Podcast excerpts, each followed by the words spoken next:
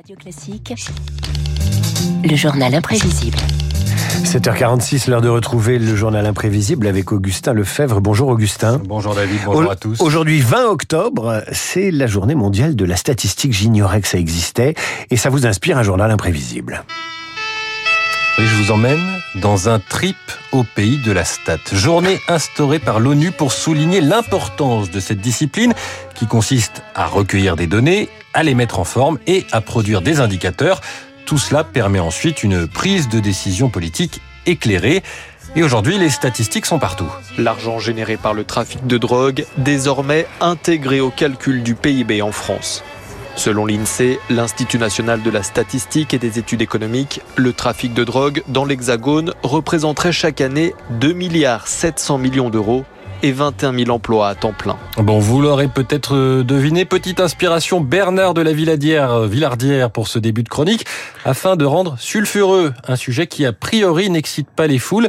Souvenir du démographe Alfred Sauvy, connu entre autres pour avoir inventé le concept de tiers-monde. Quand j'en ai parlé dans ma famille, ça a été un éclat de rire général, statisticien. Pensez à l'époque ce que ça faisait comme... On en était resté à la biche, c'était la seule fois qu'on avait entendu le mot, la biche, et le statisticien qui comptait les veufs passant sur le pont neuf. Et quand euh, ma famille parlait de moi, enfin on n'osait pas dire, oui, il est dans les bureaux, il fait quelque chose. Ah, c'est pas mal les bureaux, les gens disaient, au moins on a la retraite. Euh, oui. Alfred Sauvy, donc sa famille s'est moquée de lui quand il a dit qu'il voulait devenir statisticien. Exactement, Ouais. et c'est devenu ensuite une des figures euh, de la statistique après-guerre. Bon, pour rendre les statistiques un peu plus attrayantes, quoi de mieux qu'une citation qui mélange un grand homme britannique et un sous-entendu égrillard Exemple avec Gérald Darmanin à l'Assemblée, il était alors ministre du budget et il parle bien des statistiques même s'il emploie le masculin.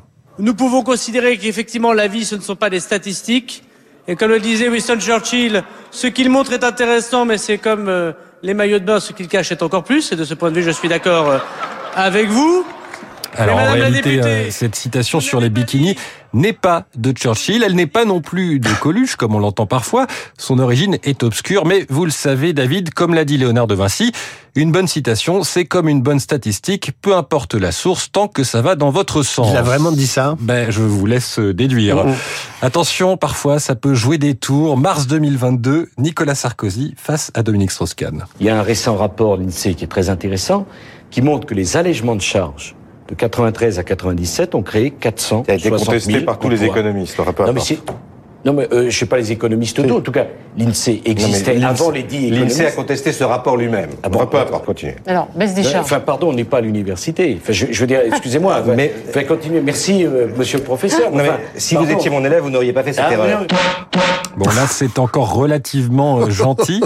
Mais une petite statistique peut devenir un véritable sparadrap quand il y a des millions de vies derrière. Et là, c'est une balle dans le pied. J'ai fixé un objectif. Inverser cette courbe du chômage avant la fin de l'année.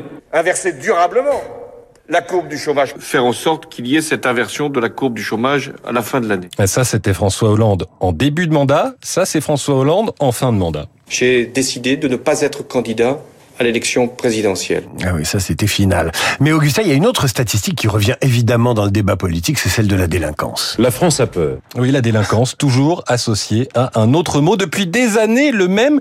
Petite guirlande de députés de droite, c'était il y a huit ans. Qu'est-ce que ça montre ces chiffres de l'Observatoire national de la délinquance? Il y a une explosion de cette délinquance. Les chiffres explosent en matière de délinquance. Une augmentation des actes de délinquance. La statistique au service d'un discours politique à droite, mais aussi à gauche. Celui qui était alors directeur de cet observatoire de la délinquance, qui était cité à l'instant par Thierry Solaire, Christophe Soulez, eh bien, il a passé beaucoup de temps à répondre à ces hommes politiques. Il décrivait, par exemple, un des biais possibles dans les statistiques en 2013. Si les statistiques de la police augmentent, c'est Oui. pas nécessairement lié à une augmentation bah, des faits ou des passages à l'acte, ça peut être aussi lié justement à une meilleure révélation des faits auprès des autorités. Il y a une très grosse différence entre ce que les gens vivent réellement Bien et ce sûr. qui est rapporté à la police. Donc il faut ces deux sources de données pour avoir le vrai bilan de la délinquance. Ça, c'est vérifié depuis, euh, avec la hausse des violences sexuelles et intrafamiliales, avec la libération de la parole des victimes. Euh, Christophe Soulez souligne aussi que l'impression d'insécurité est renforcée par certains médias. Et les chiffres de la délinquance sont parfois manipulés par la hiérarchie policière. C'est en tout cas l'accusation de certains syndicats.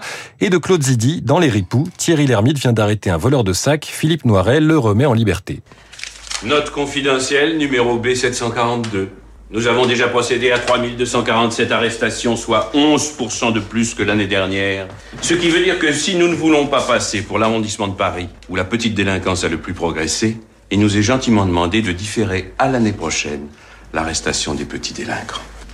Autrement dit, non seulement tu as risqué de prendre un coup de couteau dans le bide pour un sac dont personne n'avait rien à foutre, mais en plus, tu nous faisais grimper au hit parade des quartiers pourris. Et c'est avec les ripoux que s'arrête notre voyage au pays de la strat, de la stat plutôt. Bonne journée à tous les statisticiens qui nous écoutent. Quant à moi, je m'arrête ici. J'ai épuisé 100% de mon temps. Maintenant